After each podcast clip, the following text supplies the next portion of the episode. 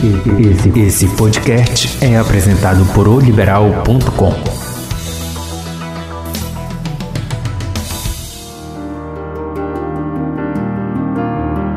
Olá, sejam bem-vindos ao Aqui por Ti, teu podcast de autoajuda. Eu sou o Padre Virenberg José e toda segunda-feira vamos juntos construir um caminho de bem-estar, leveza e qualidade de vida. E neste nosso sexto episódio, vamos falar sobre a fé enquanto sentimento, cura versus sofrimento. Como harmonizá-los em tempo de pandemia.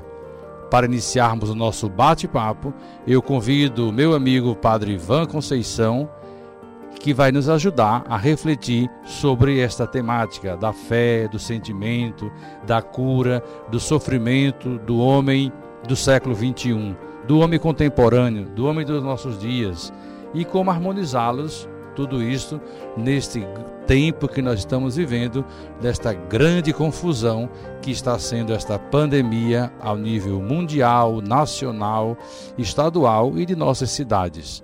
Muito bem, Padre Wirenberg. Eu agradeço o convite. É sempre muito importante essas oportunidades, até para a gente colaborar. É importante dizer que esse período, esse tempo que nós estamos vivendo, é, nós precisamos ser também pessoas que ajudam. E por isso que eu queria parabenizar esta iniciativa e dizer que todas as vezes que nós ouvimos, por exemplo, dizer que o homem vive em busca da felicidade, também ouvimos dizer que o homem vive fugindo da dor e do sofrimento. É, então, a gente pensa e imagina que certamente a nossa vida não será uma vida sem sofrimento. É assim como a felicidade não é um estado constante, mas são momentos, também o sofrimento não é um estado constante, mas é algo que faz parte da natureza humana e que, logicamente, nesse período, eu acho que é muito importante nós debatermos sobre o tema, bem como a fé que está aí atrelada também ao sentimento de sofrimento. A fé é uma. A carta aos Hebreus na Sagrada Escritura, o capítulo 11, é a melhor definição que nós encontramos assim de fé. Haja vista que toda a Sagrada Escritura, desde o tempo de Abraão, temos aí agora a ida do Papa Francisco à terra de Abraão, como a mídia também sinalizou, a terra de Abraão, o Iraque, né? e Abraão, nosso pai na fé, nos primórdios da fé. Mas esse capítulo 11 de Hebreus, ele é muito interessante, quando ele diz assim: "A fé é a certeza daquilo que ainda se espera, a demonstração de realidades que não se veem. Por ela os antigos receberam um bom testemunho de Deus." Pela fé compreendemos que o universo foi organizado por uma palavra de Deus de sorte que as coisas visíveis provêm daquilo que não se vê. Pela fé, Abel ofereceu a Deus um sacrifício melhor que o de Caim. Graças a ela recebeu o testemunho de ser justo, pois Deus atestou o valor de suas oferendas, e graças a ela, mesmo depois de morto, Abel ainda fala. Pela fé, Enoque foi levado sem passar pela morte, não mais foi encontrado, porque Deus o levou. Antes de ser levado, porém, recebeu testemunho de que foi agradável a Deus. Ora, sem a fé é impossível agradar a Deus, pois quem dele se aproxima deve crer que ele existe e, e recompensa os que o procuram. Pela fé, Noé foi avisado divinamente daquilo que ainda não se via, levou a sério o oráculo e construiu uma arca para salvar os de sua casa. Pela fé, ele condenou o mundo, tornando-se herdeiro da justiça que se obtém pela fé. Pela fé, Abraão, nosso pai, obedeceu à ordem de partir para uma terra que devia receber como herança e partiu sem saber para onde iria. Pela fé ele viveu como migrante na terra prometida, morando em tendas com Isaac e Jacó, os co-herdeiros da mesma promessa. Pois esperava a cidade de sólidos alicerces, que tem Deus mesmo por arquiteto e construtor. Pela fé, embora Sara fosse estéril e ele mesmo já tivesse passado da idade, Abraão tornou-se capaz de ter descendência porque considerou fidedigno o autor da promessa. E assim de um só homem, já marcado pela morte, nasceu a multidão comparável às estrelas do céu e inumerável como os grãos de areia na praia do mar.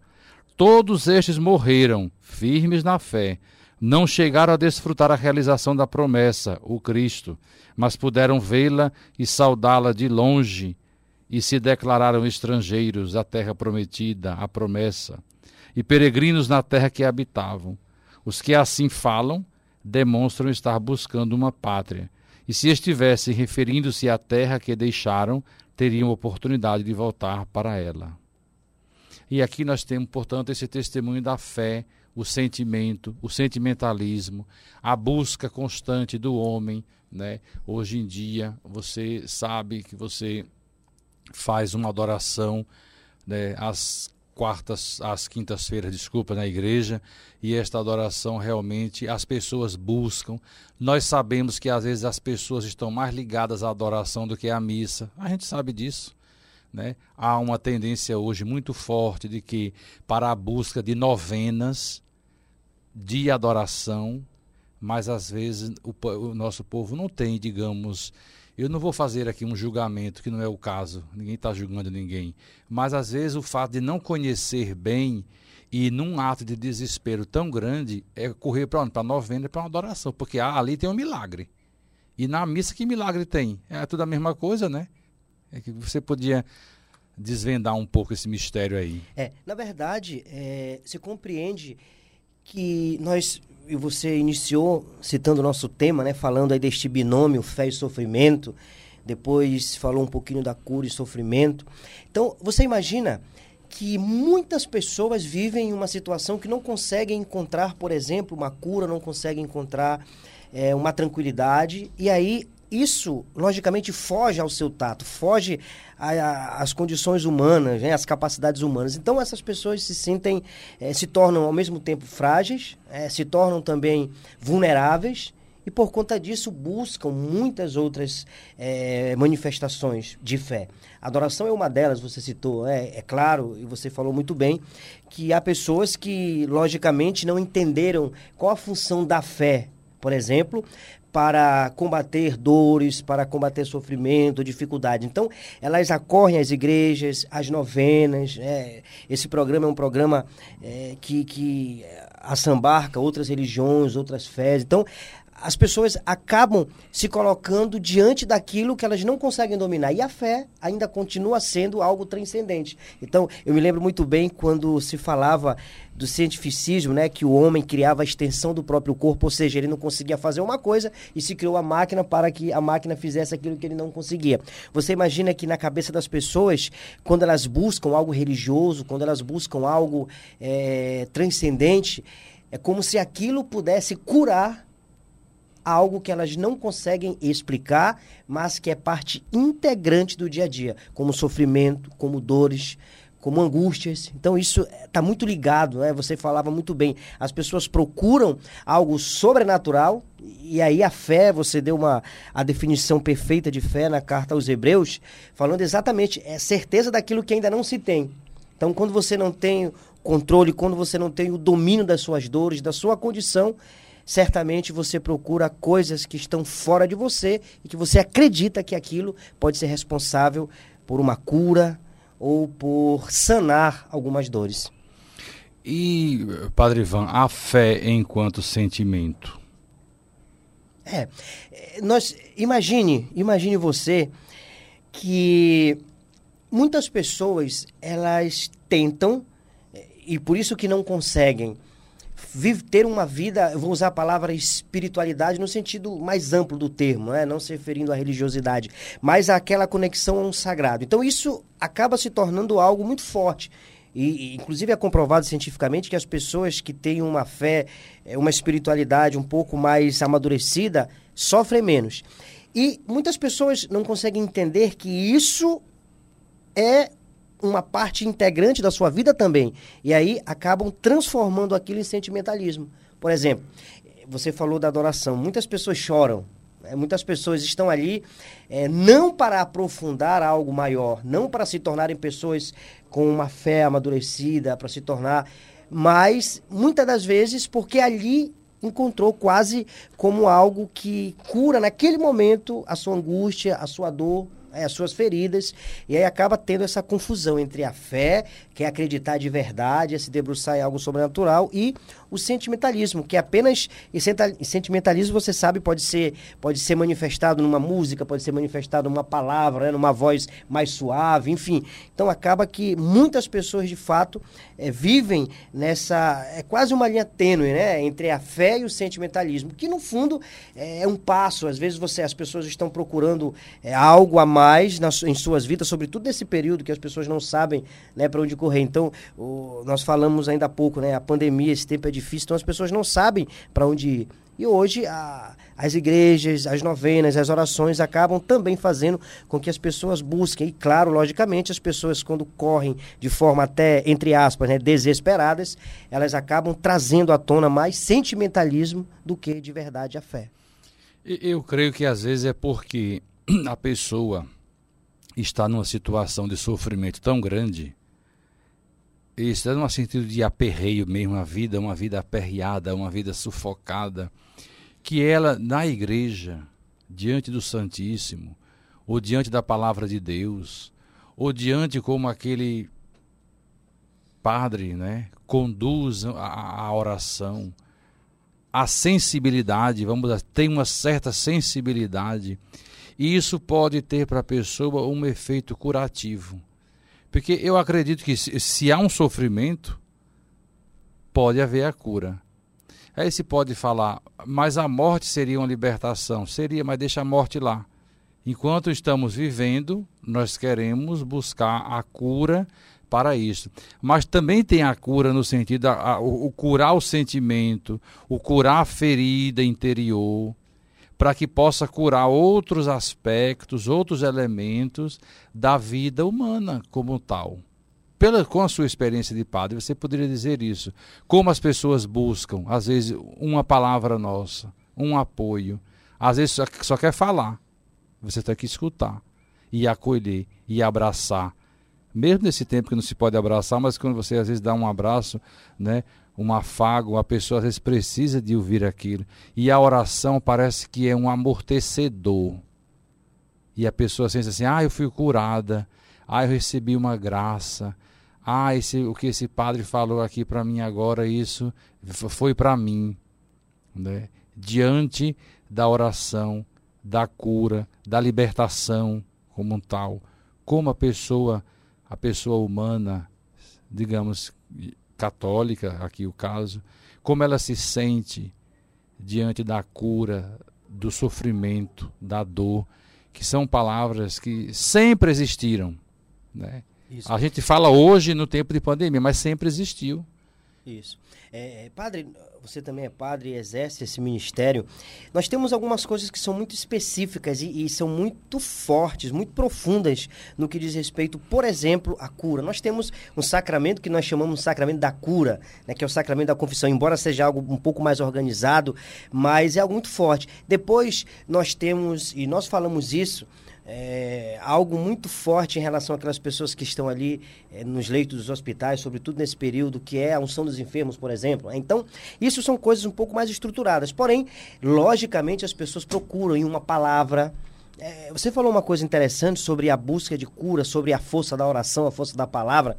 É, algum tempo atrás foi, foi realizado um estudo sobre isso. Então, algumas pessoas que estavam nos leitos dos hospitais sofrendo, né, com dores, e muitas pessoas angustiadas.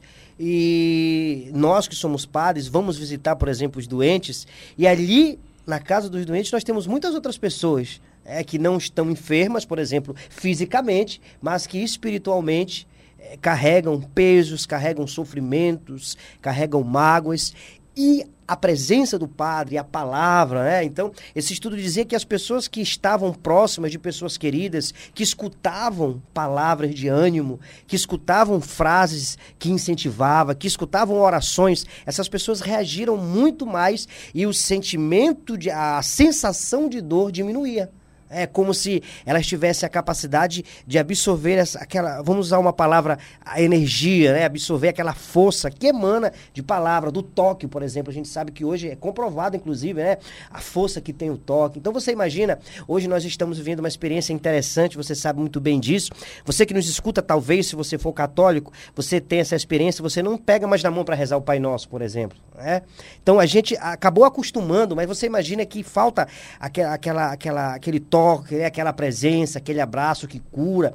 Por isso que quando nós refletimos sobre essa ideia das pessoas buscarem na igreja, em uma palavra, numa celebração, quando as pessoas se dizem que mudaram a vida por conta de uma música, de uma palavra, de uma orientação espiritual, então é, é importantíssimo que as pessoas entendam que aquilo que elas buscam, de fato, precisa deste sentimento de fé, precisa deixe acreditar. Isso é, é, quase que está aí conectado, né? Você vai em busca de alguma coisa, mas você acredita que aquilo é como a sua mamãe, por exemplo. É se você, se eu perguntar para você que nos escuta, é, me diga qual é a pessoa que você tem certeza que lhe ama ou que não está mais, mas que lhe amou. 90% das pessoas vão dizer a minha mãe, exatamente, porque você acredita no amor que ela tem por você. Então, essa fé, esse acreditar naquilo que você busca também é fundamental, sobretudo no que diz respeito, por exemplo, aos cultos, às celebrações das missas, adoração. É aquele momento de você aproveitar, eu sempre digo isso, aproveitar o momento que você tem. Então, quando você entra na igreja,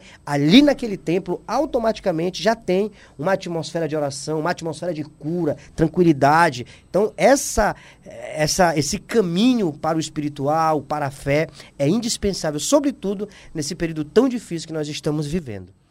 E uma, uma, existe, né? Há uma carga muito grande psicológica das pessoas. Tirando a pandemia, ok. Mas com a pandemia, o tempo que nós passamos fechados, as pessoas em casa sentiram muito, né? Porque se já tinha problemas, agora não podia, não podia nem rezar, porque mandaram fechar as igrejas né, para se cumprir um, um edito governamental, né, para se evitar a proliferação. E agora a, estamos aí, né, com novos decretos, tudo claro, sempre em vista do bem comum, que ninguém faz um negócio desse, um ato governamental desse, para não pensar é, é, é para não pensar na pessoa. Claro que é para pensar na pessoa humana. Então há uma carga muito grande de dessa psicológica mesmo, né? De, de sofrimento, é muito sofrimento que a pessoa traz consigo e que ela vem buscar na igreja. E se a igreja não oferece, elas vão buscar em outros locais. Né? Exatamente. E, e a, a, a prece, a oração, isso tem, tem um caráter curativo sim, porque a pessoa quando ela pede com fé, ela alcança.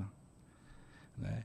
E, e, e, exatamente o fato de pedir com fé, ela vai na tentativa de superar, porque parece que é o último recurso. É como se dissesse assim: se Deus não me escutar, ninguém mais me escuta. Eu estou perdido. Eu estou no, no mato sem cachorro, como se diz.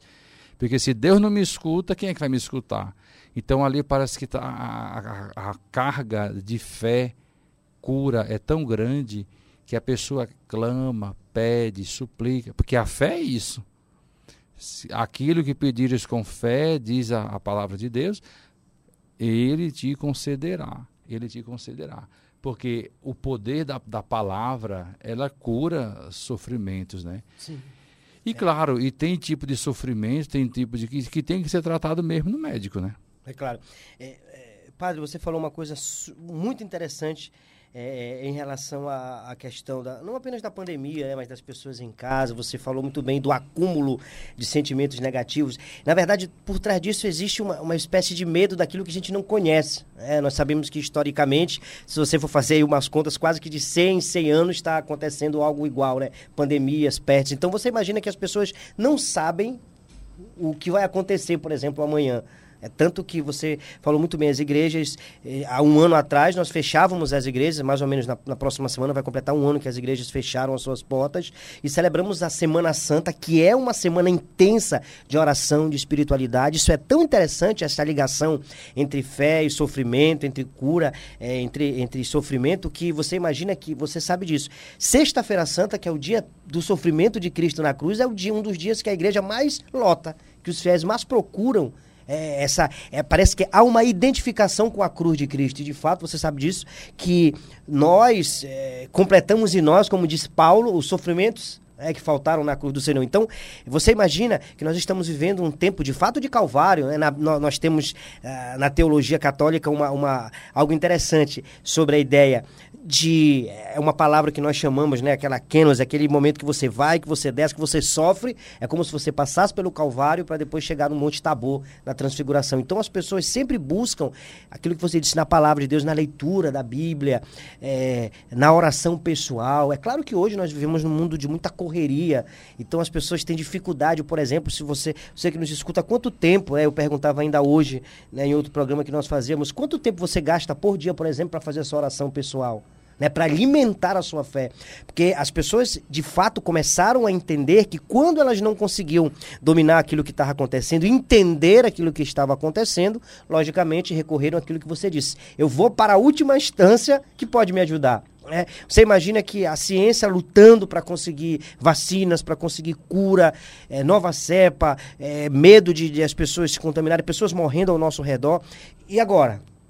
É, então é, havia uma, uma, um programa humorístico né, em um dos canais de televisão que dizia quem, quem vai me ajudar? Então as pessoas de fato têm essa vivem esse momento, nós vivemos esse momento porque nós estamos no mundo. Eu costumo dizer que a primeira atitude para você enfrentar esse momento é entender o momento que você está vivendo, o momento histórico. Né? A, a filosofia alemã dizia que nós somos frutos do nosso tempo. Então entender é, acreditar e dizer, não, reconhecer, nós estamos vivendo um tempo difícil de pandemia e, de fato, eu preciso de ter uma vida espiritual mais forte, porque senão eu não vou conseguir chegar muito longe. Uma vez que, se o humano não está conseguindo resolver, então eu vou lá com Deus e aí lá sim eu faço minhas orações, peço, e certamente muitas pessoas estão sobrevivendo psicologicamente, espiritualmente, à completude do homem, né? Espiritual e corpo, por conta da fé.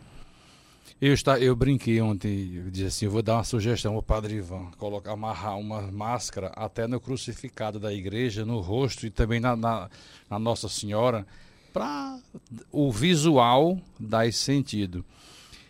Mas, Padre Ivan, vamos lá, vamos abrir uma aba grande aqui. Salvifice Dolores, a vida dos santos, que eu sei que você estudou canonização, beatificação, causa de santos em Roma, na congregação em Roma para isto, e como agora é, a intercessão dos santos, o pedido dos santos, sempre fazendo a ligação com Salvivite Dolores, que é aquela carta de João Paulo II, o sofrimento de João Paulo II também foi um exemplo para todos nós, apesar que ele não viveu essa pandemia e nem viveu a outra, né?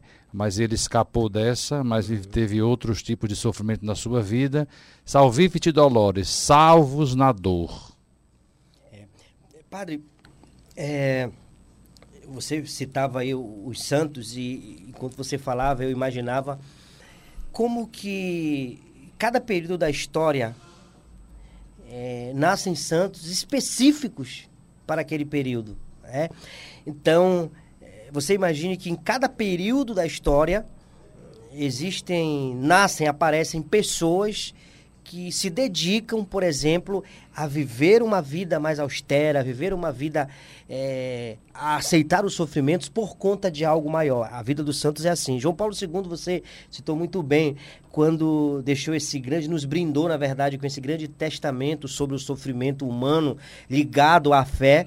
Ele lembra exatamente isso. E uma das coisas mais bonitas que a gente lê, e eu queria trazer para nossa reflexão, como você falou, abrir esta aba de reflexão, é que o homem, no decorrer de toda a sua vida terrena, de toda a trilha da sua vida, como diz João Paulo II, de um modo ou de outro, ele vai enfrentar o sofrimento. É, então, a função dos ministros, a função da própria igreja é encontrar o homem na estrada do seu sofrimento, ou seja, no meio deste caminho. Então, nós temos uma função muito forte sobre isso. Ou seja, o caminho que o homem faz passando pelo sofrimento, é exatamente neste caminho que a igreja precisa encontrá-lo. Ela precisa, então você falava, nós falamos até agora das pessoas que acorrem às igrejas, não é isso? Ou seja, as pessoas que vão ao encontro de Deus para é, amadurecer a sua fé, para viver, na verdade, a sua espiritualidade, é, aquele sentimento de desejo de ser curado. Mas, por outro lado, nós temos algo interessante, que é a igreja que tem também essa.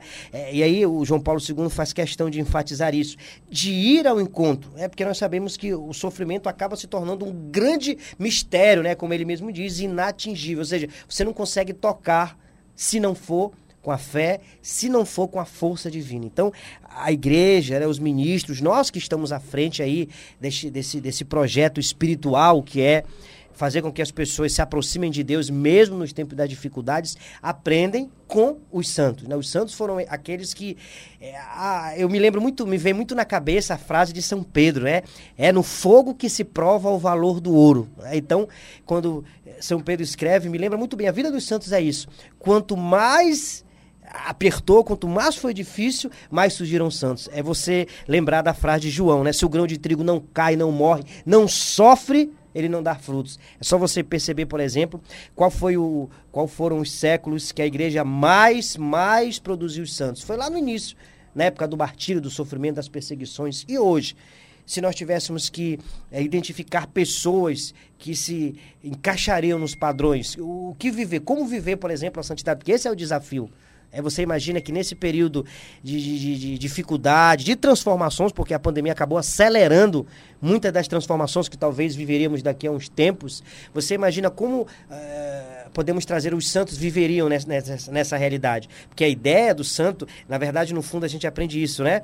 Na catequese dos santos, não são eles que precisam ir para os altares. Somos nós que precisamos de exemplos de pessoas que vivam, mesmo no sofrimento, não obstante as dificuldades, mas consigam contemplar que, para além do sofrimento, está algo que premia, está o troféu, que é, como Paulo diz, para aqueles que completam é a luta, que completam a batalha. Tem uma frase do Carlos Drummond, Drummond de Andrade que é, uma, é um pouco questionável, ele diz assim: a dor é inevitável, o sofrimento é opcional. Porque quase que a dor e o sofrimento são, são duas coisas que andam de mãos dadas, né? Porque dizem que a dor é psicológica. É. Se eu dou um beliscão na pessoa, ela pode ou não sentir, né? É. A dor da morte, tem a dor física e tem a dor psicológica, Isso. né? Dor moral. A né? dor moral, né? Tem todas essas, aquilo que está na psique, na psique do homem, no sentido de, dela ser inevitável. A dor é inevitável. O sofrimento é opcional, por quê? Porque o sofrimento eu posso me educar para ele, eu posso sair dele, eu posso conviver com ele, mas a dor não. A dor é algo que fica marcado na alma, né? da, na alma humana, na alma no, no, sentido grego mesmo da palavra. É, é isso que nos diz. Imagine, eu, que, eu queria agora. É, você que, que está acompanhando né, esse podcast, você que já acompanha há algum tempo, é, veja só, padre, a, nossa, a, nossa, a nossa ideia de dor, isso aqui é, é interessante, eu faço questão de, de, de ressaltar. Você falou né, do dor e do sofrimento, a frase muito famosa realmente do Mundo de Andrade, né? A dor é inevitável, mas o sofrimento é opcional. É, a dor, o sentimento, a sensação de dor, ela é gerada é, no nosso sistema neural no mesmo local onde é gerada, por exemplo, uma dor espiritual. Quando você machuca o seu dedo, a sua mão, imagine que você acorda pela manhã e tropeça, né? Machuca o seu dedo. O sentimento, a angústia da dor que é gerado no seu corpo, ela é gerada no mesmo local, né? A, a, a psiquiatria hoje, a psicologia, né? a neurociência, na verdade, chama de giro do símbolo anterior dorsal. É o lugar onde a sensação de dor é desenvolvida. Esse local, padre, é o mesmo local que gera dor, por exemplo, quando você perde alguém quando morre um familiar seu. Então, eu não sei se você lembra, mas geralmente se diz assim, quando alguém perde, por exemplo, ou termina um relacionamento, os amigos, aí vamos beber um pouquinho para esquecer. Isso inconsciente é o álcool, porque o álcool é algo anestésico. Aí você pode perguntar, mas se você tomar um comprimido, né, um anador para alguém que perdeu, vai fazer efeito? Vai. Por incrível que pareça, vai. Porque a, eu estou falando isso para a gente entender que, de fato, a sensação de dor é algo que nós não podemos fugir. Ela faz parte tanto da dimensão física quanto da dimensão psicológica e espiritual. Porque o local, né, aí o complexo neural que gera a sensação de dor, a angústia da dor, é o mesmo local onde se gera, por exemplo, uma angústia num coração machucado, né, alguém que perde, agora nós estamos vivendo. Você imagina o quanto de dor que as pessoas estão passando, perdendo é, pessoas tão amadas. Então, esse sentimento de dor, de fato, foi muito acertada essa lembrança, porque de fato é inevitável. Agora, você perde alguém e nós, como padres, celebramos várias missas, né? De corpo presente, de sétimo dia, como é costume, tradição da nossa igreja católica. Você imagina que ali naquele discurso, é, e nós passamos por essa experiência, imagine que às vezes você vai celebrar uma missa e as pessoas estão angustiadas, não entendem o que, que estão vivendo. E a gente vai precisar fazer. Aí entra a ideia de que a dor da perda existe. Né? Mas, agora, o sofrimento você vai optar em levar para a sua vida toda ou não tantos relacionamentos que são finalizados por morte ou por briga, por afastamento, e aí a pessoa sentiu aquela dor, mas aí faz questão de levar o sofrimento para a vida inteira. Né? Então, eu acho que a gente precisa analisar bem e penso que isso é fundamental para que a gente viva, né? Para lembrar muito do nosso tema, harmonizar, por exemplo, a ideia da, da dor, da cura, do sofrimento, nesse período que nós estamos aí atravessando, nesse mar de dores, nesse mar de sofrimento que é esta pandemia inesperada, mas que precisa ser encarada de frente, né? Como a gente lembra, de forma ativa e não de forma passiva.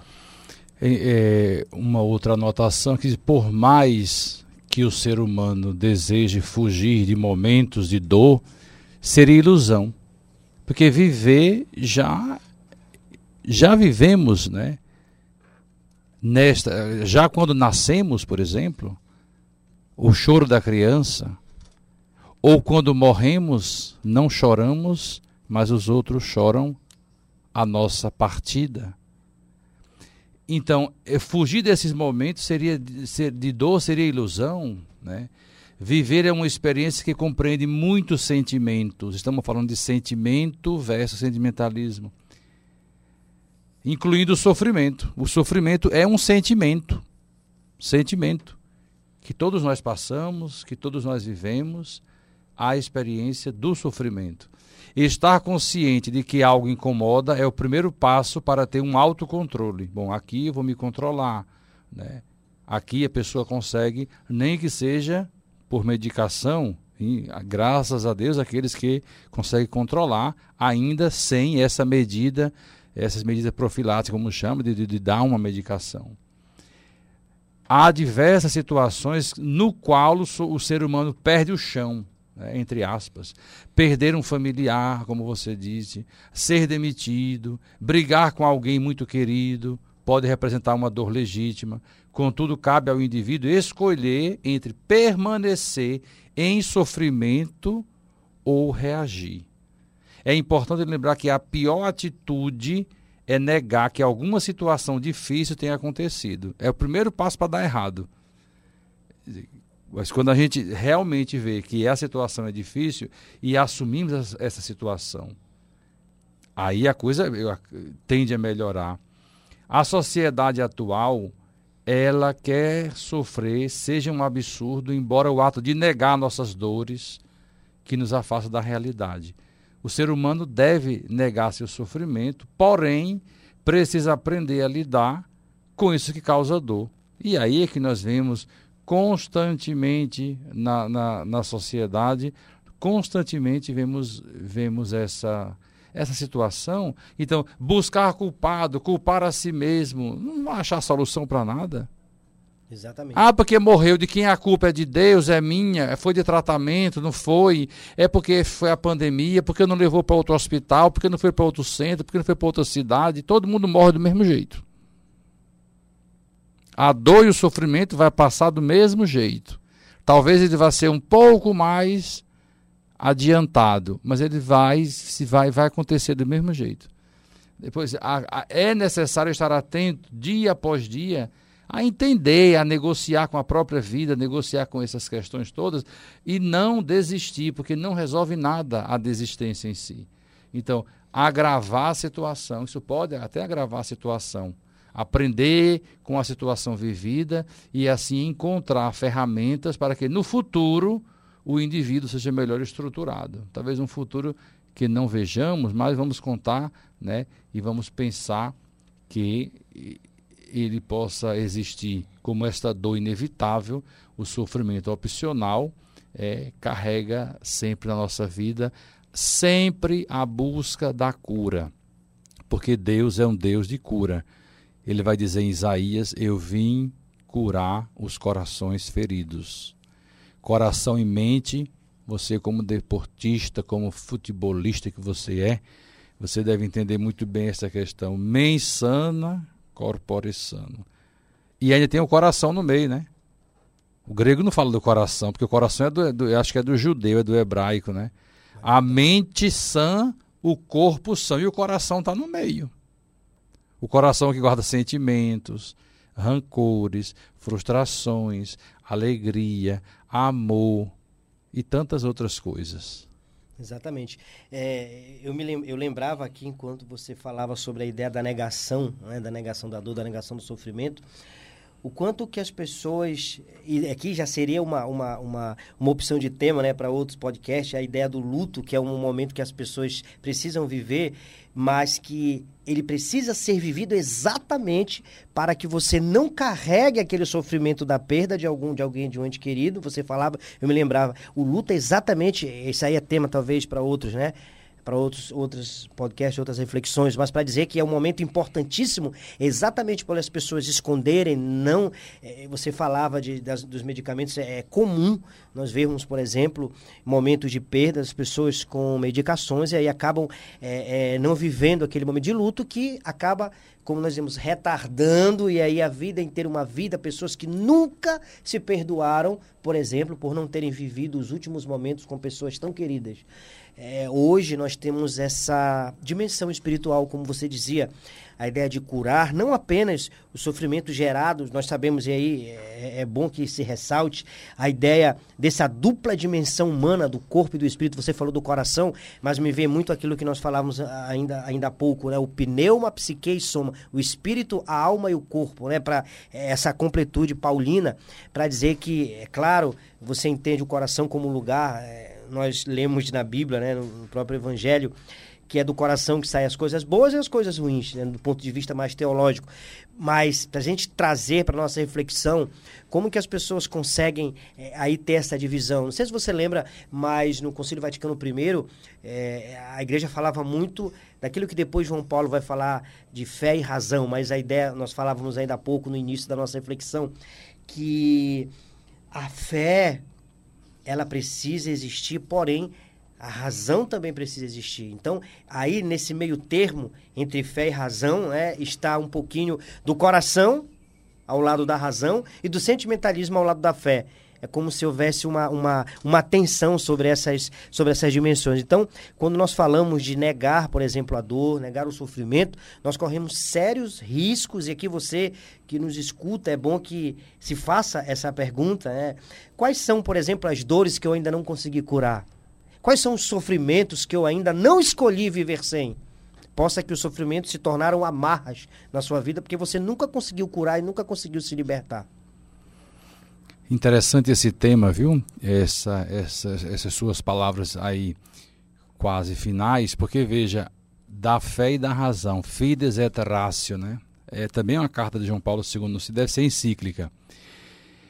É, hoje nós estamos vivendo num mundo muito confuso. Sempre foi confuso o mundo, né? A gente diz hoje, não, sempre foi. Cada tempo com suas marcas e suas características do século.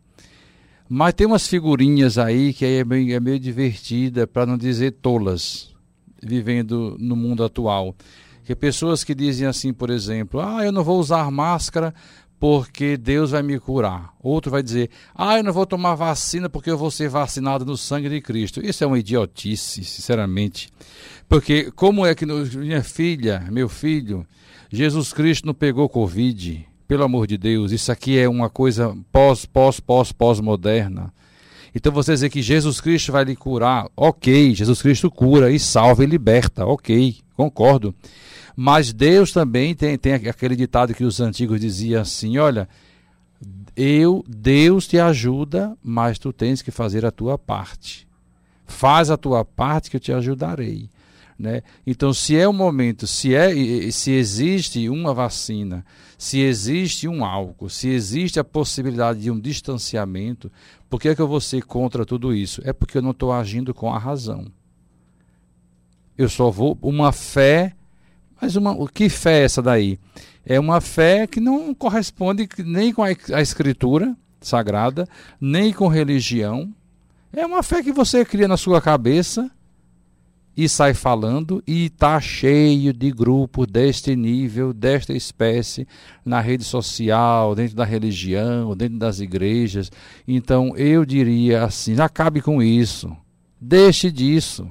Né? E vamos procurar a nossa fé como base na ciência, a nossa espiritualidade como, como conduz a igreja, a Sagrada Escritura, como a igreja nos sabiamente, como mãe e mestre, nos ensina a ler, a aprofundar a Sagrada Escritura e se perceber que nós somos impotentes, nós somos pequenos, nós somos falhos diante de Deus e diante de uma desgraça dessa que a gente está vivendo.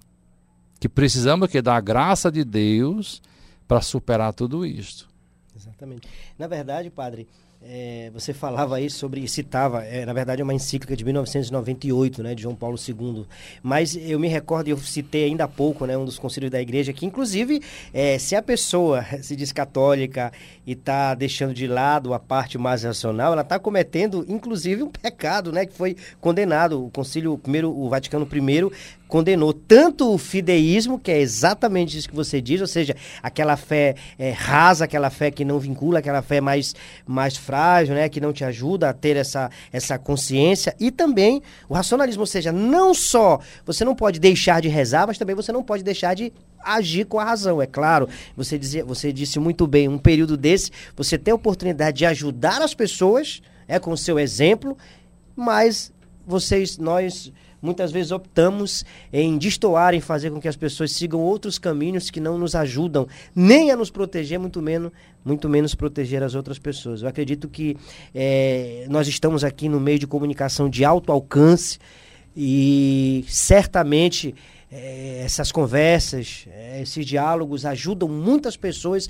Às vezes você precisa de um estalo, né, de um insight para que você comece a entender que a vida não é simplesmente aí esse, esse gueto que você criou, na sua fé um pouquinho é, ingênua, é, da sua maneira, muitas vezes, eu até diria é, até mal, né? Mesmo que você não queira, mas você acaba influenciando outras pessoas quando você fala que você não vai usar máscara, quando você diz que você vai ser curado pelo sangue de Cristo, acaba é, até sendo cômico de certa forma. Então eu acredito que esses momentos aqui são indispensáveis para esclarecer algumas coisas. Então, como padre, nós estamos hoje à frente de uma comunidade, é, de uma paróquia com mais de 12 mil pessoas. Se você imagina a responsabilidade que nós temos de falar que hoje a igreja exatamente exige dos fiéis a fé, mas também exige a razão.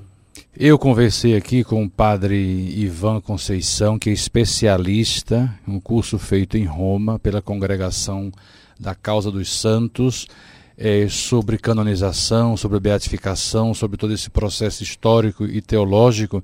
E gostaria já, agradecendo, porque o nosso podcast está chegando ao fim, por esse bate-papo tão produtivo, que ele tecesse os seus comentários ou, desculpa, as suas considerações finais. Muito bem, eu queria mais uma vez agradecer a oportunidade é, de chegar até você que nos escuta. É interessante essa dinâmica, você citava ainda há pouco as redes sociais, de você ter a oportunidade de divulgar essa, essa conversa para mais pessoas. Você pode ajudar, inclusive, pessoas enviando é, esse podcast, esses, esses áudios, mas lembrar que nós estamos vivendo num período que você precisa se conscientizar da importância da fé e, ao mesmo tempo, a importância de você entender que o sofrimento é constitutivo do ser humano. Agora, é uma opção sua, nós falamos ainda há pouco, permanecer sem a busca é, de cura através das orações. Por isso, eu termino dizendo para você que está aí na sua casa, talvez há muito tempo sem sair, talvez amedrontado mais psicologicamente do que com o vírus, é, faça um esforço, né? Faça o seu momento de oração, busque uma casa de oração, se a sua, se a sua igreja é, for uma igreja católica, procure o horário da missa, converse com seu padre, se você é de outra igreja, de outra religião.